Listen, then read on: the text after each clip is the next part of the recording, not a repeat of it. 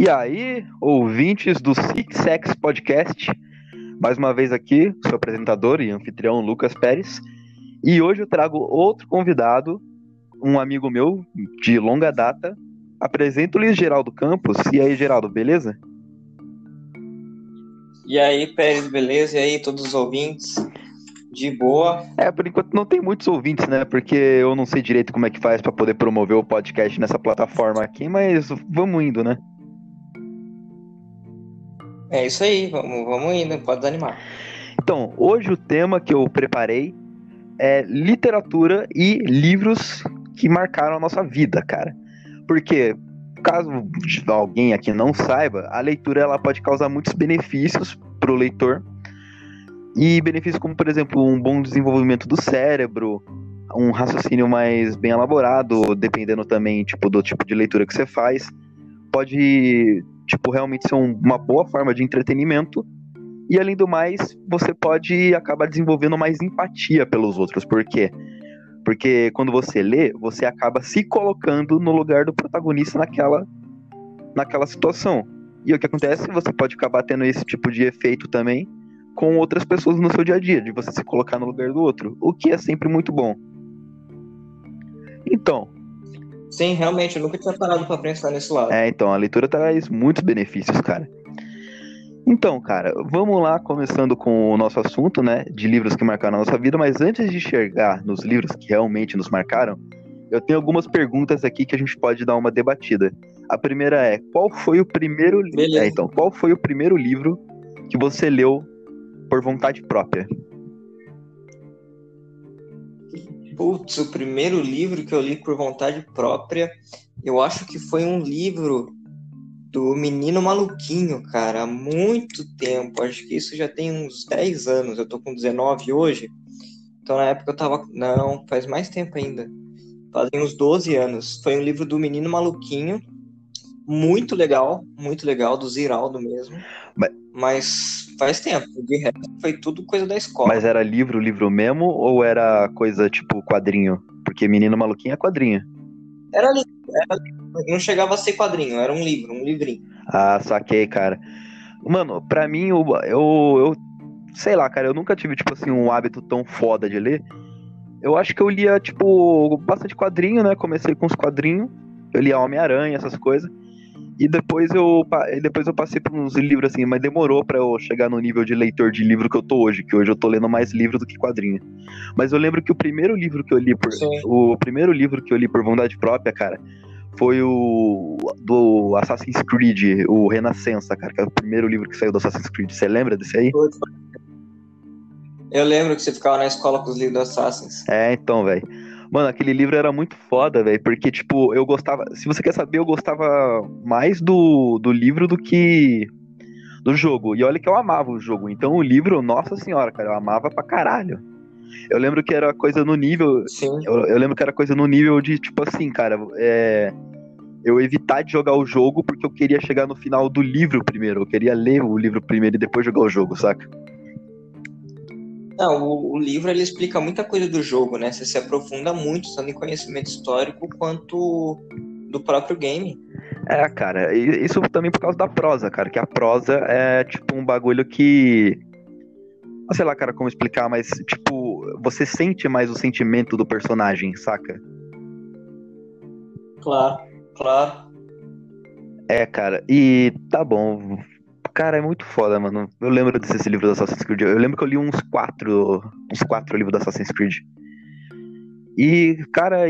O da hora do livro são os games é que. Tipo, o livro ele pode descrever o sentimento do personagem. Muitas vezes, principalmente, por exemplo, você pega o primeiro jogo com o Walter. Às vezes você não tinha tecnologia para fazer a expressão facial que o personagem precisava naquele momento. E o livro consegue fazer isso. Né? É, isso aí é um bom ponto, hein? Ah, cara, Deixa eu ver, outro livro.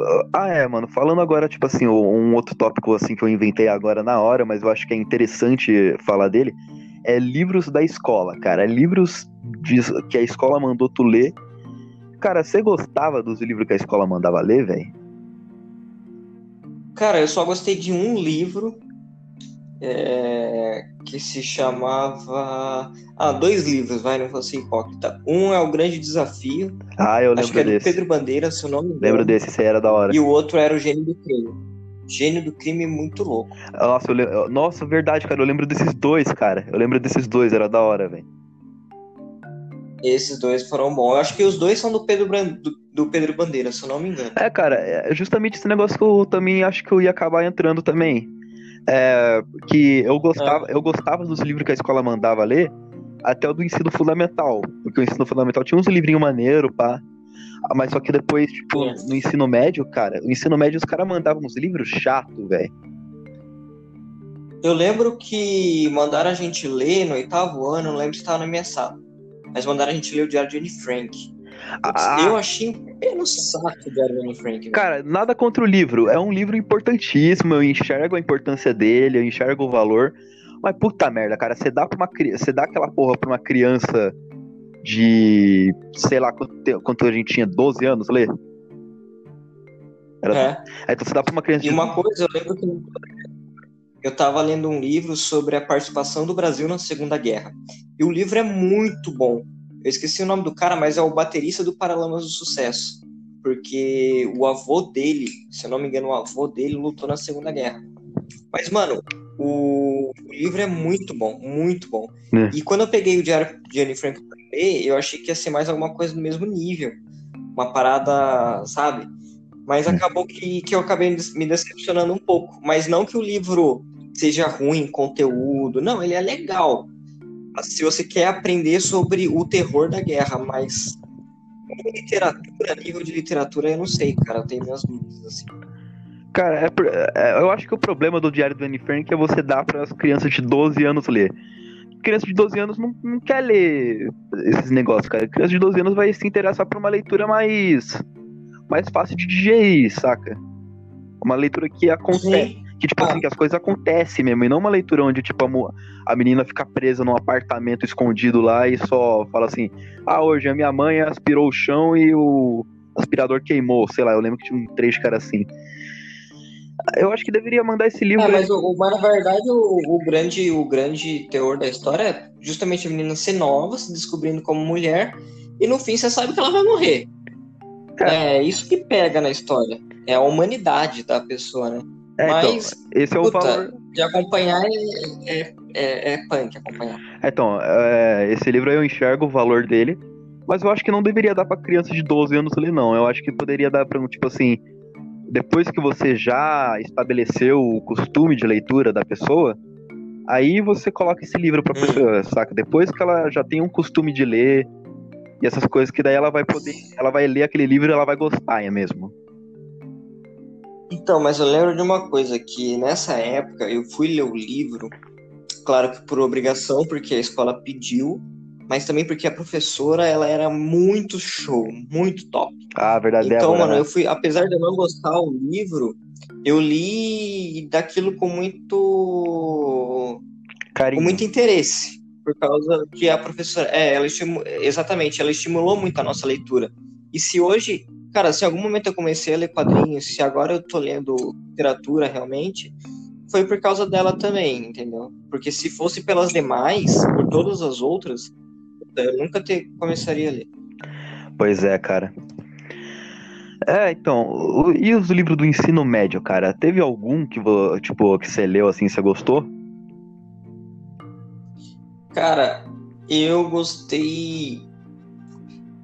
Teve um ator, uma- um escritor que me chamou a atenção que foi a Spector. E o Clarice que eu li dela, dela eu também. gostei.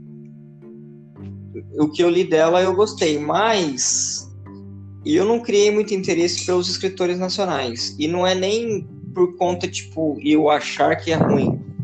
Mas a própria escola não te estimula pelo contrário, te tira o interesse, porque você toma aquilo tanto como obrigação, como algo eu tenho que saber, senão vou ser reprovado, que você não tem interesse em saber aquilo. Puta, e isso é muito triste, cara, porque tem muita coisa boa. Verdade, cara, verdade. Tipo, eu, por exemplo, é, eu agora tô lendo Clarice Lispector, cara. Comprei um livro dela num sebo um tempo atrás, junto com o Drácula da Bram Stoker, ó. Calma que daqui a pouco eu chego nesses livros aí. E, cara, a Clarice Spector, eu acho que ela é uma das escritoras brasileiras que eu mais gostei de ler na minha vida, saca? É muito da hora a introspecção dela. É da hora, eu gosto, eu gosto muito. Ela fala muito sobre o eu, isso é maneiro. É, cara, é muito da hora. Ela dá umas viajadas também no livro dela, saca? É um bagulho bem louco. É, ela, ela, ela para a história pra contar o devaneio dela. É. Eu lembro que tem um conto dela, que eu não lembro qual é o conto, mas é, tipo, tá no livro Laços de Família dela. Que é um conto que mandaram a gente ler na escola lá, que é basicamente sobre o, uma mulher que ela vai fazer as compras. Aí ela volta, aí ela pega Ah, o eu busão. lembro, eu lembro. É, então. É, então ela pega o busão errado, aí ela acaba chegando num jardim botânico lá, e ela passa o dia no jardim botânico lá sentada e brisando. Não, e a própria parada que a mulher ela pega o ônibus, o ovo cai, o ovo quebra. Tem todo o significado do ovo quebrando. E... É, é, É. da hora. Um. Cara, ma- mas o louco é que livro. Livro da- do ensino médio, cara, eu quase não li nenhum, cara. Eu quase não li nenhum. Eu ia atrás de resumo mesmo. Eu também, eu não lia. Eu ia atrás de resumo e vídeo aula sobre o livro. E foda-se, eu tirava nota, tá ligado? É, cara, é que no fim, é que no fim das contas, o bagulho era basicamente assim. Ah, eu vou lá, foda-se se eu ler o livro ou não, se eu tirar minha nota, tá valendo. É, então, você fazia o bagulho pela nota, não era nem pelo interesse da leitura. E isso É, é, então. chato, cara. Porque o, o importante, eu acredito, é se você no colégio ser estimulado à leitura. E, e, infelizmente eles não fazem isso. Eles querem que você conheça quem são os caras, a obra deles, que você saiba o que eles escreveram, mas eles não te estimulam a ler, cara. E Isso é extremamente frustrante, tá ligado? É, cara. E você vai É, perceber cara. isso depois. É, então, meu parceiro, aí é muito foda, cara, porque muita gente não sabe o que tá perdendo. Eu acho que sabe, sabe alguma coisa que eu acho que poderia talvez introduzir as pessoas numa leitura interessante, cara? Hum. Se primeiro é, as escolas eles começassem realmente, tipo assim, com as criancinhas lá pequenininha, fizesse realmente tipo uma distribuição de de quadrinho mesmo, aí tipo um bagulho assim, nem dá atividade sobre quadrinho, nem dá, só só dá pra, só dá na mão da criança e fala assim, ó, a gente vai conversar sobre isso aqui, só conversar mesmo. E pronto. Aí depois quando chegar no ensino Então, médio, é, exatamente. Aí depois, quando chegar no ensino médio, em vez de tu dar uma prova pro cara fazer, porque você sabe que quando o cara- os caras dão a prova do livro, o cara vai fazer simplesmente pra, tipo assim, ah, foda-se, quero ganhar minha nota e caguei. Lógico. Não, você, pro- você propõe um bate-papo sobre o livro. Propõe assim, ó, todo mundo vai participar e a gente vai trocar uma ideia sobre o livro, saca? Tipo, uma mesa redonda. Eu acho que seria mais interessante. E talvez para você ter um documento escrito, você pode pedir pro pessoal fazer uma resenha, alguma coisa assim do tipo. É, cara, eu lembro que a professora. A professora de redação lá do. Da nossa, lá na- naquela época lá, cara, eu não lembro qual era a professora, cara. Ela tinha a faculdade de Direito, você lembra? Era a professora. Eu lembro dela, eu não gostava dela. Ai, não lembro o nome dela, cara, mas enfim. Ela, ela fez, eu lembro que ela fez uma atividade maneira, que era tipo, todo mundo vai pegar um livro que já leu e vai escrever uma pequena resenha. Aí depois você só vai lá e falar sobre a resenha, o, falar sobre o livro que tu leu. Aí eu, tipo, porra, cara, se Sim. fizessem, se fizessem esse tipo de coisa com o. é, em vez de você simplesmente dar uma prova, a- o pessoal ia ler mais. E isso que você falou da parada do quadrinho, mano. A gente é muito fértil na cultura de quadrinho, é só se pegar Ziraldo, Maurício de Souza. Putz, velho. A gente tem muita capacidade para fazer isso aqui no Brasil, porque a gente tem uma cultura é, relativamente rica em quadrinho. Se você pega esses caras que eu nomeei aqui. É, cara. É, cara, você cola- ainda mais se você cola, por exemplo, numa CCXP da vida, cara. Você vai lá no. É, no Arts Alley, mano, o tanto de cara foda que tem. Sim, não. O Artes Alley do Brasil é o maior Artes Alley do mundo. Do. É, então. Cara, lá o tanto de cara foda que tem não tá escrito aí, velho. Não tá escrito aí, Não falando tá, sério. tá. O tanto então, de cara o- foda que tem lá não está nos quadrinhos. É, então. Ó, Caralho, então. Ai, mano. Caralho, já até me perdi aqui. A gente tava falando de, tipo, de, a gente acabou entrando no bagulho interessante, né? De um método mais interessante pra você fazer as pessoas terem um, um costume de leitura, né? É, se interessar pela leitura, sim. Cara, falando de um. Falando assim, tipo, agora entrando naquele nível lá de livro que marcou a sua vida. Um, eu vou falando de um livro que marcou a minha vida, mas não que marcou do jeito bom, ele marcou do jeito ruim. Dois, na verdade, né? Que foi o. É. O Iracema, que é um livro que mandaram ler na escola. Que eu achei aquele livro, cara, muito chato, enrolado. Cara, é foda. E e o Capitães da Areia. Que o Capitães da Areia não é que eu achei ruim, mas só que eu achei ele um puta de um livro pesado, tá ligado? O livro começa assim com criança transando entre si, e daí depois a criança estupra outra criança, aí depois o, né, as crianças saem na porrada até a morte, é, um, é uma loucura, tá ligado? Sabe, ó, ó, uma coisa que eu acho interessante até para ser discutido. Mandar a gente ler um livro desse na, na escola, no último ano de ensino médio. Agora, se você tenta ter um tipo de assunto desse dentro de ambiente escolar, você não consegue. Só que eles te mandam ler um livro desse, e isso não faz o menor sentido. Então seria inviável ter uma prova ou ter uma discussão sobre o livro, porque é algo que não se consegue discutir dentro das escolas. Claro, aqui a gente está falando de escola particular, que foi o que a gente usou, né? A escola pública. Ainda mais num colégio, ainda mais colégio de freira, né? nada disso. É, ainda mais o nosso colégio que era de freira, né? Então, mas se é, se é assim, nem, nem manda ler o livro, né, irmão? Porque você não pode é, nem então... falar sobre o livro direito, sobre tudo do livro. Isso é uma coisa que não faz o menor sentido. Mas realmente, é. Capitães da Areia eu acho muito bom. Eu acho que ele, ele mostra muito a Bahia. E Iracema eu não li, velho. Eu desisti. É, cara, eu. O, o Areia eu li um pedaço, o Iracema eu lembro que eu li quase inteiro, faltava só, só o final. Mas sabe qual é o problema do Capitães Iracema? Da Areia inteiro. Sabe qual é o problema do. É, então, sabe qual é o problema do Iracema, velho? Qual? Que, tipo assim, eu ia chegar aqui no assunto agora há pouco, que eu tô lendo aí um negócio que eu já te mandei a foto, que é um box que vinha uns três livrinhos do Edgar Allan Poe, saca? Aham. Uhum. E o Edgar Allan Poe, ele vem do romantismo, do período romantista, né? E só que o romantismo dele é meio, meio diferente, ele não é tão idealizado assim. Os, os, protagonistas dele geralmente têm algum vício ou algum problema, alguma falha moral e coisas assim, mas não entrando nesse assunto agora, o que eu quero dizer é que livros como Iracema e esses romances mais antigos aí, a maioria tem uma puta de uma linguagem uma linguagem muito, tipo assim, ela é carregada, tá ligado? Ela é difícil de se entender. Você tem que procurar direto uma palavra no dicionário. O Edgar Allan Poe, ela é um pouco mais simples, cara. Mesmo que ela seja uma linguagem erudita, ela é uma linguagem bem mais trabalhada também, mas você não, não se fode tanto pra, pra entender, tá, tá ligado? Eu mesmo, eu tô lendo e eu tô grifando algumas palavras que eu não sei o que significa, e tô achando isso interessante. Não é como os livros da escola que você lê e você acha uma merda. No Edgar Allan Poe você acha maneiro. Ah, mas eu não vejo muito problema nisso, ter que pesquisar as palavras, não. Eu acho até legal, acho bacana. Só que eu acho que talvez para você ter uma, não uma compreensão, mas para você ter uma experiência realmente legal, você tem que ter um carregamento é, sobre a escrita e a gramática e a linguística do, do, do da tradução daquilo, né? Daquilo que você está lendo, uma bagagem legal, porque senão você não curte, né? Esse é o problema. E muitas vezes, ó, voltando àquele assunto da escola, mandam você ler isso no fundamental. E, mano, não tem como, sabe? É fora do. do ah, verdade. É fora das circunstâncias da pessoa.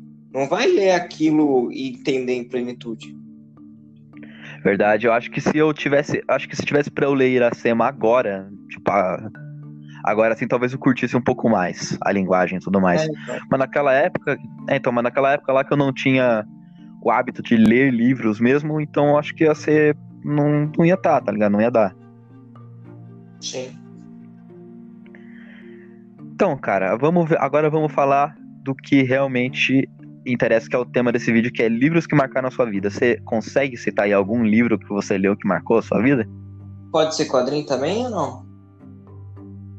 Cara, eu acho que eu ia gravar um, um dia um, podcast só para quadrinho, mas pode citar aí, mas guarda uma Tá, análise mais lá, profunda então. Lá. depois. Ó, o livro, um livro que me marcou muito, muito, muito e respondeu várias perguntas que eu tinha, quase alguns, quase que metafísicos, é Admirável Mundo Novo. Admirável Mundo Novo, já ouvi falar desse livro. É do Aldous. Pra mim, cara, é um livro que chuta bundas. Ele é mais ou menos contemporâneo ao George Orwell, só que eu acho ele ligeiramente mais profundo que o George Orwell. Porque o Aldous, ele fala muito do eu, ele, ele disserta muito sobre a inviabilidade quase de ser livre, sabe? Porque o que a Caralho. liberdade acarreta, como ela é quase que repugnante ao homem, assim. Isso é muito louco, sabe? Saquei, mano. É tipo, E- é uma discussão bastante interessante, velho. Sim, ele praticamente coloca como ser humano um ser que não consegue viver se ele não for governado, saca? Então, em Admirável Mundo Novo, as pessoas são separadas em castas, elas são quase que sinteticamente geradas, elas são geradas dentro de um, de um lugar que pertence ao Estado, que vão gerar essas pessoas, né? Então, a mãe e o pai nem sabem quem é o filho nada. E é separado em castas. Então, ó, o operário, o mecânico, baixa renda e tal, tudo separado, tudo separado. Só que todos eles são felizes, nenhum é triste. E, e é muito engraçado como o governo, como o Estado faz isso. Então, a criança nasce, então você é a criança da casta laranja, que é separada em cores. A casta laranja é a casta, a casta operária operária. Então, eles trabalham com hipnopedia, que é o aprendizado através do sono. Então, quando as crianças estão dormindo, fica uma gravação repetindo durante quatro horas. E isso, por exemplo, duas vezes ao dia. Então, aquela gravação fica repetindo tudo que eles têm que sentir, tudo que eles têm que acreditar e tudo que eles têm que ser. E isso faz dele, deles pessoas convictamente felizes. Isso tem a ver também muito com religião que é muito da hora, então, a analogia que ele faz. E todos eles têm Caralho, uma droga, que é a droga da, da felicidade. E, e, mano, isso é muito louco, muito louco. Caraca, mano, isso aí é bem pesado. Tipo, é basicamente alguém dizendo pra você o tempo todo o que você tem que sentir, tá ligado? É uma completa alienação. Sim, então, é muito como se a ignorância fosse uma dádiva e o conhecimento fosse antagônico à felicidade. E sinônimo de, não tristeza, mas de, de infelicidade, digamos. É, cara. Isso é Caralho, foda. Um dia eu vou dar. Dia eu vou dar uma procurada nesse aí. Você consegue lembrar de mais algum, cara? Eu tô lendo Quadrinho também. lá, que você falou que ia falar de quadrinho também. Então, ó, tem um outro livro, eu vou citar livro, não vou citar quadrinho por enquanto. Um livro que eu achei Ah, que eu assistiu? li. Não, ah, sei lá, você falou livro, então vamos, vamos de livro. Tem muito livro bom que eu li. Ah, ah então Outro pode ser, livro. né? Outro livro legal que eu li é O Médico e o Monstro. É muito, extremamente bom. Eu não lembro o nome do autor Ah, agora, esse- cara. Me fugiu mesmo. Esse aí eu tenho baixado pra ler. Esse aí eu tenho baixado. Médico Monstro eu acho muito bacana, muito show. E Inteligência Visual, que é da autora Herman. É muito legal. Na verdade, ela é, te ensina, digamos assim, entre aspas, métodos e técnicas de observação. É, e, ela, e ela faz isso por meios de, de quadros de arte. E isso é muito show, muito show mesmo. Então ela te ensina a, a visualizar é, o onde, o quem, o quando e até o porquê. Como te- aí já entra a técnica de dedução. Mas é muito legal, muito legal mesmo.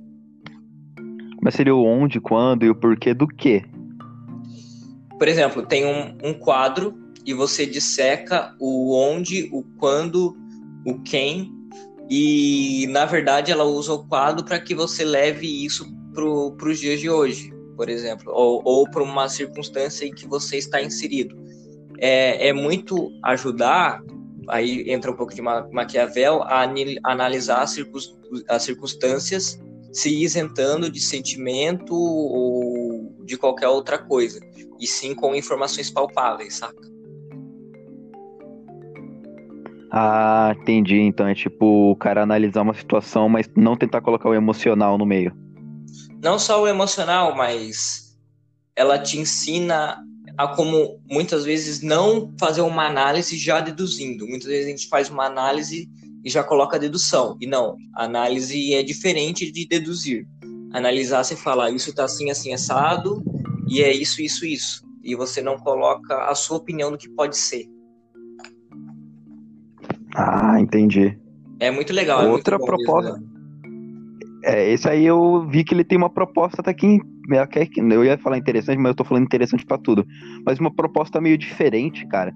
É um livro é. meio. É um livro mais didático? É um livro que ele é bem didático, assim, então ela começa, ela é bem devagar, no sentido de querer ensinar mesmo. Mas é muito legal porque a autora ela é ótima, cara. Ela, ela deu aula, deu aula não, deu palestra pra gente do FBI e tudo. Então, putz, ela é. Caralho. Sim, é de, de cair, cair, cair o queixo, não. A mulher é foda. Muito. É, cara. Então, você tem mais algum que você queira pontuar? Bom, tem mais dois, então, eu acho, até mais. Mas vamos lá. Alto da Compadecida. Peraí, peraí. Suassuna. É, antes de você falar o seu, só pra não ficar, tipo assim, muito enjoativo a dinâmica do podcast, vamos fazer o seguinte: é, agora você, é, você fala um, eu falo o outro. Beleza, começa então você.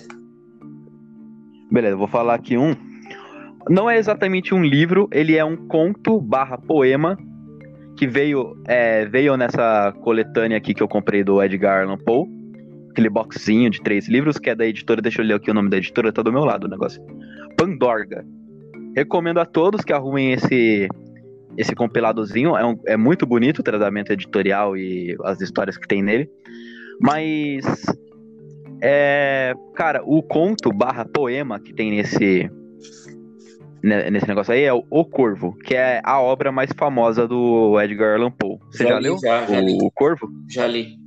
É, então, cara, isso para mim que é tipo a maior poesia que, já, que eu já li na minha vida, cara. Porque ainda mais quando ela foi traduzida também pelo Machado de Assis, pelo Fernando Pessoa e por uma caralhada de gente, saca? E, cara, sei lá, o ritmo o ritmo que esse poema tem, principalmente na língua original dele, o ritmo que ele tem, a história que ele conta, que ele pode ser muito bem uma analogia a simplesmente a. Como eu posso dizer, cara? Um remorso ou um, uma depressão que o protagonista possa ter. Tipo, porque o corvo chega assim e fala nunca mais, nunca mais. E toda vez. E ele fala nunca mais para quê? Porque quando o o protagonista que tá lá sofrendo pela morte da amada dele. Aí chega o Corvo assim e ele fala: Porra, Corvo, e aí, qual é o teu nome dele? Nunca mais. Aí, puta, cara, da hora, tu deve ter sido enviado de alguém aí para me mandar uma mensagem. Então eu, eu vou chegar a ver a minha amada no, no céu algum dia? Dele, nunca mais. Ele, caralho, mano, eu vou me sentir bem, pelo menos em com a perda dela, eu vou conseguir viver minha vida. Ele, nunca mais. Aí o cara fica perturbado e o corvo nunca mais vai embora, ele fica lá para sempre. Aí, tipo, é como se fosse, tipo assim, um, um, negócio que o cara vai ser obrigado a conviver pro resto da vida, saca? Sim. Aí, isso aí foi um dos bagulhos que eu, caralho, cara. É, fiquei. Eu já tô até vendo com um tatuador aí, já tatuar um corvo na minha barriga aqui e falar, tipo, escrever embaixo dele Nevermore, tá ligado? Agora você pode falar do seu? Um outro livro que eu acho muito show e é, recomendo para todo mundo, que é uma obra. Bom, vamos falar de uma outra primeiro. Alemã, que é de Kafka, que é Metamorfose. É muito bom.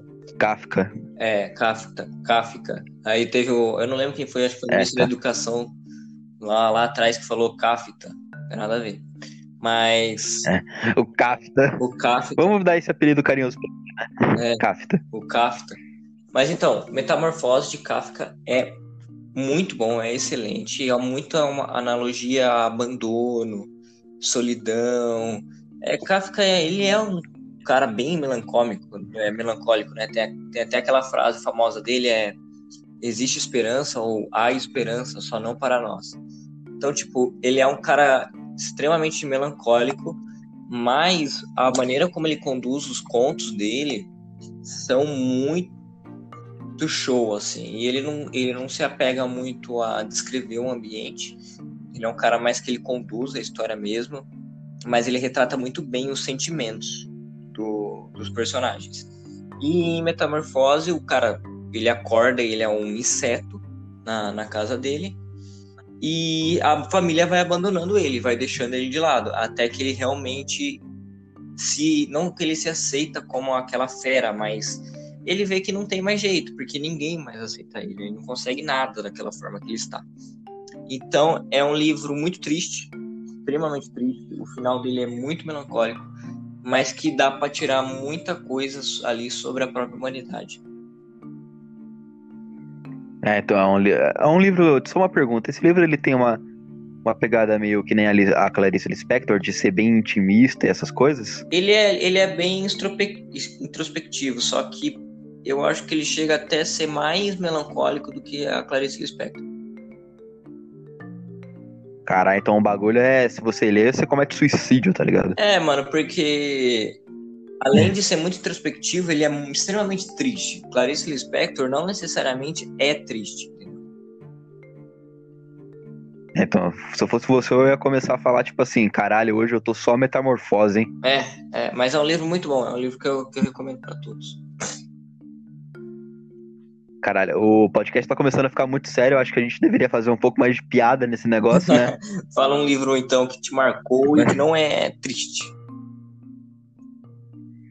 Tá bom, deixa eu pensar assim. É... Cara, um que eu li. Foi o primeiro livro que eu li em três dias, tipo, 250 páginas eu li em três dias. Eu tava viciado nesse livro. Que é My Bloody Roots, do Max Cavaleira, que é a biografia dele. Uhum autobiografia, na verdade, ele mesmo que escreveu. Sim. E, cara, para quem não conhece, o Max Cavaleira é ex-vocalista do Sepultura e fundador da banda. E atualmente ele, ele canta e toca no Cavaleira Conspiracy, que é uma banda que ele tem com o irmão dele, e no Soulfly.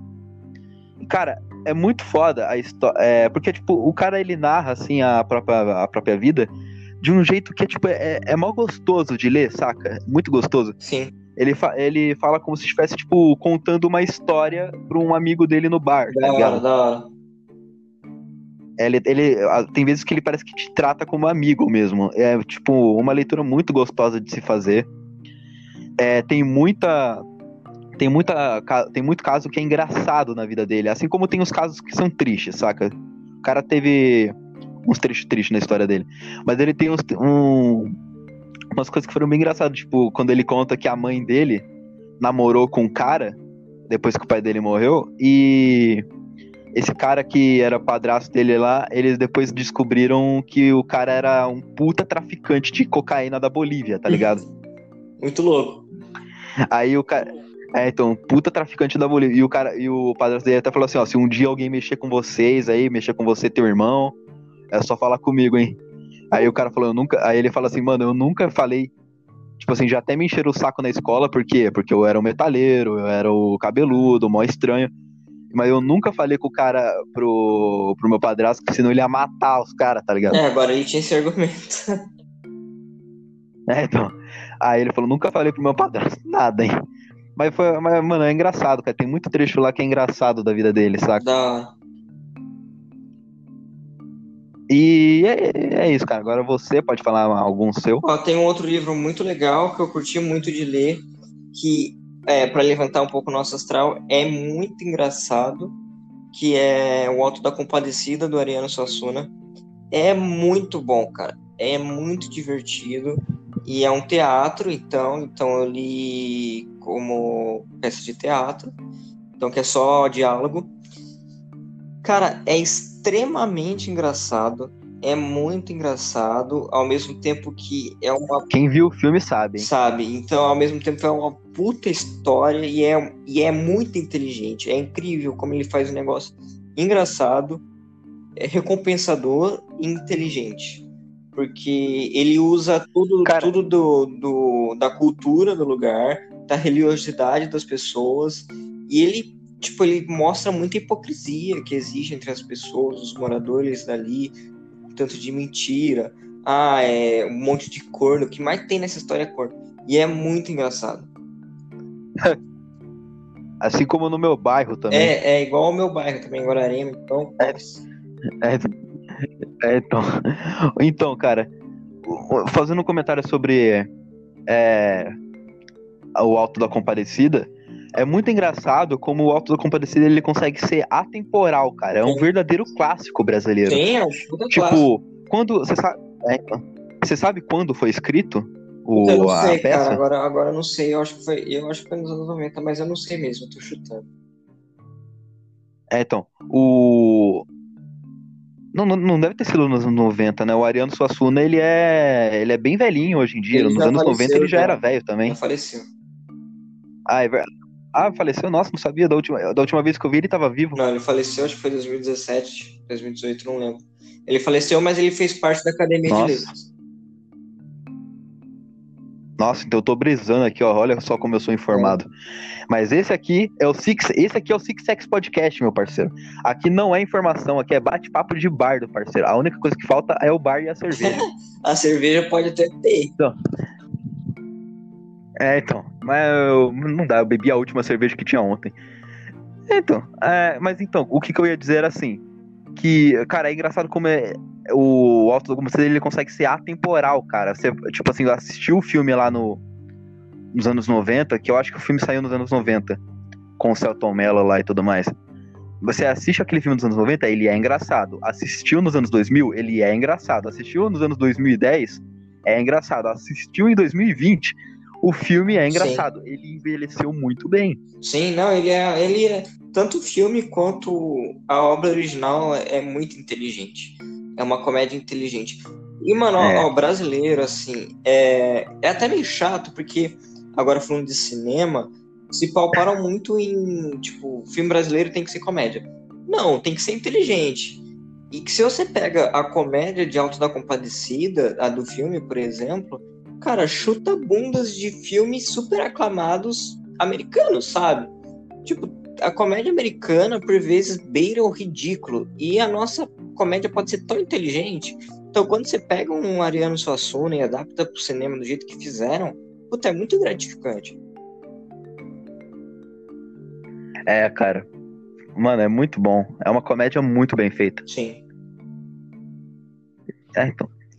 Uh, cara, agora falando de uns negócios assim, tipo, do que marcou a minha vida, eu vou finalizar. Você tem mais algum aí que você queira citar? Que Porque eu, eu queria Príncipe, citar uns dois. Só o Pequeno Príncipe. Pequeno Príncipe? Pequeno Príncipe é um puta livro, não tem nada de infantil. Se a pessoa acha que é um livro para criança, putz, você der isso na mão de uma criança, ela não vai entender absolutamente nada. E é um livro de. Cara, é que é que muita gente acha que é um livro infantil por causa da pegada meiga que ele tem. É uma pegada muito meiga. Sim, mas é um livro muito inteligente. Se eu não me engano, ele, é, ele foi soldado na Segunda Guerra. Eu acho que foi segunda, acho que foi a primeira não. Na, eu acho que o livro é de 49. E, meu, é um puta livro que fala muito sobre o introspectivo, sobre os sentimentos, sobre a humanidade. Ele tem temas muito bacanas. Muito do que eu li tem o lance do, do sentido da é, vida. Muito né? do conceito das coisas que eu li ali, eu já não tomo mais como verdade. Mas é um puta é, condutor de conhecimento esse livro. É, então, o Pequeno Príncipe também li, também já li, é muito foda. Eu, eu lembro que eu. Cara, eu quase chorei no final, velho. Sim, é bonito. E, cara, tá bom. Agora eu vou citar um, os outros dois, cara. Que, tipo assim, o primeiro que eu quero citar é o. É a obra, não só um, mas só que se for para escolher uma do Lovecraft, que eu queria citar a obra do Lovecraft inteira, mas se for para citar um, eu cito é, o Chamado de Cthulhu, cara. Porque, tipo assim, é, o meu tipo favorito de literatura é o terror. Isso aí você já percebeu, porque assim, é, ninguém aqui sabe que tá ouvindo, mas eu e o Geraldo a gente escreve, a, tipo, a gente escreve poema, é, eu escrevo contos também. E tô escrevendo um livro e tudo mais. E, tipo, uma das minhas temáticas favoritas é o terror. cara, o Lovecraft, ele faz o terror de uma maneira muito foda, cara. Um terror do tipo que você, ele, ele, não é que ele te faz sentir só medo, ele te faz sentir pequeno. Ele vai mexendo com você e vai, vai fazendo você sentir pequeno, impotente. E a única coisa que você sente que você pode fazer é simplesmente assistir o mundo de insanidades que o, é, então, o mundo de insanidades que o Lovecraft te apresenta. É a única coisa que você então, consegue recentemente fazer. eu publiquei uma matéria Isso aí eu achei muito foda. Things, e aquele, aquela entidade no segundo filme de Stranger Things, cara, eu vejo muito de Lovecraft ali. É, tem bastante, cara. Tem bastante Lovecraft. Lovecraft inspirou muita coisa, assim, e... e a galera não sabe, mano. É, então, tipo aquele filme lá, Bird Box. Completamente inspirado no Lovecraft. É, então. É por... E outra coisa, tipo assim, que eu acho interessante na obra do Lovecraft é que ele tem um negócio que a gente pode fazer muito bem um, para... um paralelo com o princípio da vida também, que é o quê? Quando, geralmente, tipo assim, num, num conto do Lovecraft, assim, quando ele, o protagonista, ele se depara com a criatura, ou ele se depara com alguma coisa que é, demonstre algum pedacinho do que seria o grande mundo de, de criaturas bizarras do Lovecraft, o que acontece geralmente com o protagonista? Muitas vezes ele fica louco, ou ele é, comete suicídio, é, ou ele fica traumatizado pro resto da vida. E isso aí a gente pode fazer um paralelo com a vida, cara. Que, tipo assim, quando você vai crescendo, você é criança, tá tudo bem, você tá alienado. Aí depois você vai crescendo e você vai vendo como a vida funciona, você vai vendo como as coisas são cruéis. E você e muitas vezes muita gente não aguenta, igual os protagonistas do Lovecraft, não aguenta e acaba por enlouquecer Sim. ou criar cicatrizes pro resto da claro. vida, né? E esse tipo de coisa, cara, é um tipo de paralelo muito interessante.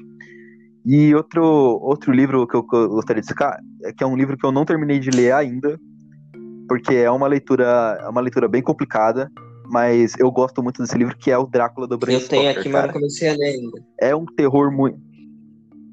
É, então, eu tenho aqui, eu, tô, eu tenho aqui uma edição física que eu comprei no sebo, e, cara, é um livro muito bom, cara. É um terror muito bem feito. O, o Drácula, ele é um vilão muito foda. E não é aquele aqueles vilão, tipo, bem construído, do tipo, que nem o Coringa lá do filme que lançou. Que tipo, ah, ele sofreu na vida e por isso ele virou um monstro, igual fizeram no filme. Não. No livro, ele é simplesmente o mal encarnado, cara. Não tem explicação para isso e eu achei isso muito foda. Ele é simplesmente um cara que tá aí pra atacar o puteiro. E, e a gente sabe que muita gente simplesmente é assim, muita gente é simplesmente má por Sim. ser má.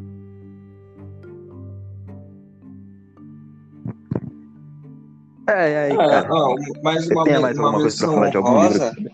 É... Que, eu tô, que eu terminei de ler hoje, inclusive, é a, As Portas da Percepção, que é do Aldous também, o mesmo de Admirar o Mundo Novo. E lá ele, ele faz um ensaio sobre a experiência que ele teve com droga alucinógena. E é muito bom, é muito foda, porque ele faz muita analogia com é, o livro O Cabalion, que é sobre filosofia hermética e é ocultismo. E é muito ah, legal, ah, é também. muito putz, e ele faz essas menções sem descarar que é uma menção àquele livro. E ele também referencia muito artista muito quadro, muito poeta. E, putz, o Aldous, ele tem. Ele, ele, quando ele começa a falar sobre o eu e o não eu, que ele chama o não eu quando ele tá sobre efeitos das drogas, é assim, revelador. É muito revelador. Revelador, realmente, ele é uma porta para as percepções das coisas. É muito legal e eu recomendo muito. E não é grande, é um livro bem fininho. É muito show.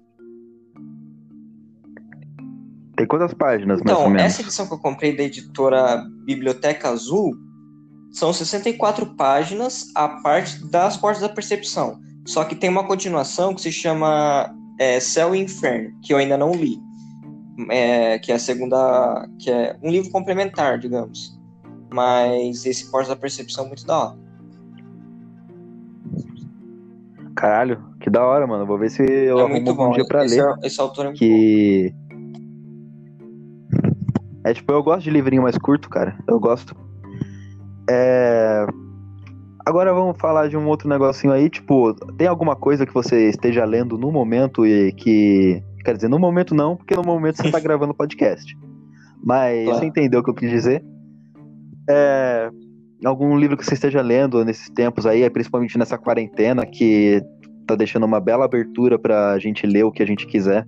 Tem alguma coisa aí que você então, tá o que eu tô lendo? lendo, eu tô gostando muito. Aí não é. Aí é, é história em quadrinho. É Sandman. Cara, eu tô me acabando demais com Sandman. Ah, É Sandman. muito bom, é muito bom. Ele faz o- um- umas metáforas sobre o sonho, o sonhar, e é um terror. Não chega a ser um terror, terror, mas é, putz, você acompanha praticamente você com- acompanha uma entidade que é o, o Senhor ou entre aspas o, o Deus do sonho. E logo no, no- sim, e É logo na Morpheus, primeira né? história ele é capturado por um humano. Ele é simplesmente capturado e aprisionado por um humano. E ele sai dessa prisão depois de muito tempo e ele tem que reconstruir o seu reino, que é o sonhar. Só que acontecem muitas coisas, ele visita o inferno e, e tem todos os irmãos dele, tem a irmã dele, é, uma das irmãs é a morte. E, mano, é muito, muito legal e eu recomendo muito essa leitura, que é muito bacana mesmo. E fala muito sobre amizade em determinados momentos. É muito legal. Caraca, cara, o Sandman é. Pera. O Sandman é... eu nunca li, meu irmão me interrompeu aqui, Normal. normal. Então, é. é. Então, eu nunca li Sandman, cara, mas eu sei que ele tem uma, puto, uma puta vibe de tipo reflexão da Tem, vida, né? tem. Ele tem uma vibe bacana de reflexão da vida. É, é uma vibe de, tipo, seguir em frente. Só que ele tem muito isso que eu te falei sobre amizade, que às vezes fica subentendido, porque como ele é um perpétuo, como ele é praticamente um deus, a relação dele com, a- com os humanos, assim, não com, com a humanidade, mas com os humanos, é meio limitada. Mas ele, por ter contato. Eita, mano, tá, parece que sua casa tá sendo destruída. É, não, a porta então do beleza. banheiro que é zoado. Mas ele, por estar em contato com o sonho das pessoas, esporadicamente. Ó, por exemplo, tem uma história que ele visita um amigo dele de 100 em 100 anos. Então você acompanha todas as visitas que ele fez a esse amigo. E dentre numa das visitas, ele conhece William Shakespeare. Então. E depois tem uma edição só contando uma história com William Shakespeare. William Shakespeare. Então é muito legal esse ponto do realmente imaginário, trabalhar o imaginário da humanidade. Da hora, cara. Mas o pior é tipo, se a gente for falar de quadrinho e essas coisas, cara, e um eu vou gravar um podcast sobre isso, mas acho que alguns podem entrar nesse ramo da literatura, cara, porque, pensa bem, tipo, a saga do Monstro do Pântano do Alan Moore, cara, aquilo ali com o nível de reflexão, de novo a porta, então, se aquilo ali com o nível de reflexão que aquilo ali traz, cara, é Sim. pura Ó, o literatura próprio também. Maus, né? Foi o quadrinho que venceu o prêmio Pulitzer de literatura. Então, se você acha que quadrinho não é literatura, é, você está errado. É, então, porque, mano, não é um prêmio Eisner, Sim. o Eisner é pra quadrinho. É o Pulitzer, Pulitzer, tá ligado? É um, é um prêmio né, de Não, de jornalismo. literatura, ele ganhou de, então, ganhou de literatura. Mas, mano, é, o Pulitzer é o Pulitzer. Então, se você vai discutir com o Pulitzer, é, sinto muito, irmão.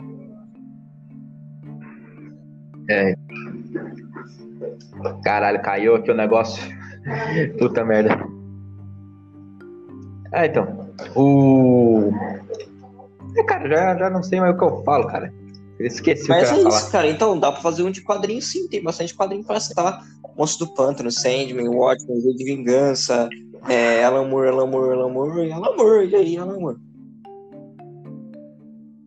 É, então, nó- dava pra fazer um programa só de Alan Moore. Mas tem muita coisa boa. Tem Neil Gaiman, tem Grant Morrison, tem Stan Lee, tem é, Charles, Charlie Burns, tem muito, muito artista foda pra falar, cara. Chaboté, francês. Ah, cara. Agora, tá bom, aproveitando que a gente tá falando de literatura, é, a gente pode entrar num negocinho aqui que é um negocinho interessante que, tipo assim, a gente pode se aprofundar nisso aí, só que num outro ah. programa futuramente. É, coisas que a gente. Já que nós dois escrevemos, cara, eu e você, fala aí um negócio que tu escreveu que você Putz, se orgulha. Eu escrevi um poema, um poema relativamente curto, duas estrofes relativamente curtos, que eu falo, eu disserto ali brevemente sobre a existência. E que, mano, quando eu terminei, eu falei: é isso, é isso, é isso, mano. Simplesmente a existência é isso. E, e, e eu achei muito legal. E faz pouco tempo que eu escrevi, mas, bom, para quem não sabe, eu tenho uma página de poesia no Instagram, Poesias que lhe convém. Acessa lá, tem poesia bem legal. E. Se, eu, se, eu se aqui desse para colocar a descrição Sim. no no episódio aí, tipo, colocar links em. Colocar links no episódio assim, eu colocaria, mas eu não sei mexer nessa plataforma. Eu queria, eu queria colocar os podcasts no, no Spotify, mas, ou criar um blog, mas Tem eu não como. sei direito como faz isso, e um então outro, por enquanto vai um aqui outro mesmo. Livro, um conto que mas eu escrevi, continua. e pra você ver como, como eu tô ligado, como, como eu tô escrevendo conto. Eu nem lembro o nome desse conto. Mas eu usei o Doutrinador, porque não sabe, o Doutrinador é uma história em quadrinho brasileira. E eu me inspirei no Doutrinador para escrever. É a história de um menino que ele, por uma semana, ele vive o mesmo dia e tem o mesmo sonho. Só que aí fica uma questão se é, é tipo o que é sonho, o que não é sonho. Você começa a duvidar. E um outro que foi uma crônica que eu escrevi, que, que eu achei muito legal, foi. Mas peraí, o que, o que, que tem a ver Porque com o doutrinador? Sonho, no sonho, o, ele esse conto aí do menino. Ele conhece o doutrinador no sonho. É. Ah, e, tá, mas entendi. E, e um outro, uma crônica que eu escrevi que eu achei muito foda quando eu terminei, porque, mano, quando a gente escreve, é tipo. É como se a inspiração te usasse de instrumento para escrever, tá ligado? E não você é inspiração de instrumento para escrever uma história. Isso é muito louco. Mas se chama Meu Fardo. É, então, Sim, às vezes parece que tu se chama Meu corpo, Fardo, né?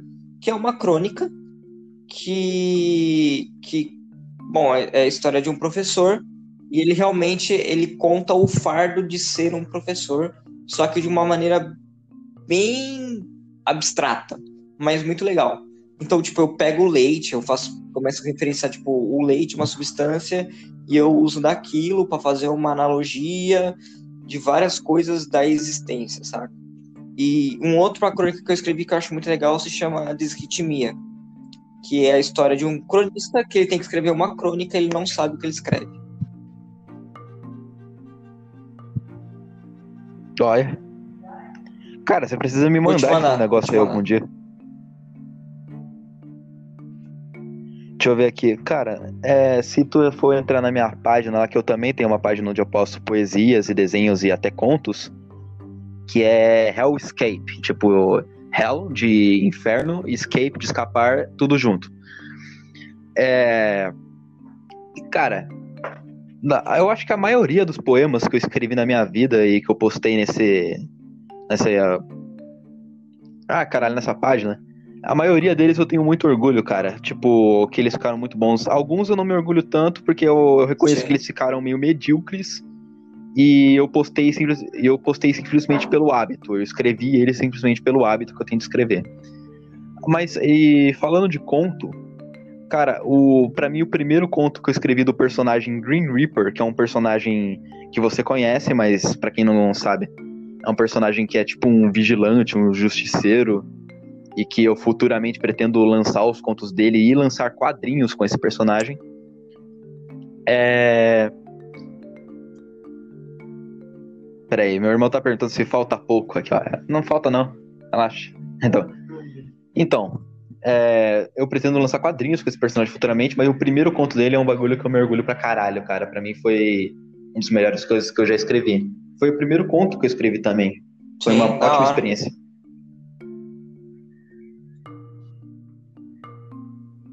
Mas é isso, mano. É isso. Acho que, que, que é isso. Cara, Deu pra dissecar bastante coisa bacana.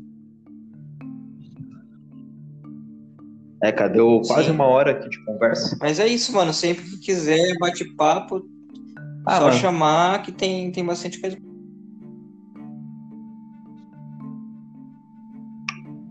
Pode pá, cara, né? nessa quarentena aí, ó, que eu vou gravar bastante podcast. Aí eu vou tentar chamar você, chamar meu primo, chamar o. o- é, que eu, eu já gravei um com meu primo, mas chamar o, o Sérgio também. Mas, cara, falar um negócio, o Sérgio não. O Sérgio. Ah, cara, ele não ele demora pra responder no WhatsApp. Aí hoje ele falou que não ia conseguir. Aí tá sendo difícil assim de chamar a gente.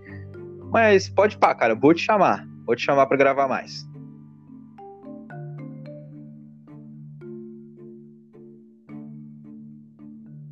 Geraldo? É, aparentemente o Geraldo caiu. É, então, aí eu tivemos problemas técnicos. Peraí, eu Tá vou tentar ouvindo? mandar uma mensagem pro Geraldo aqui, ó. Vocês vão acompanhando aí. Então, eu tava Agora eu tô despedindo, despedindo de você aí pra todo mundo que, que se não segue vai começar a seguir agora esse lindíssimo podcast. Um abraço pra todos. Muito obrigado, Geraldo. Encerrando aqui mais um Six X Podcast. E eu desejo uma boa noite para todo mundo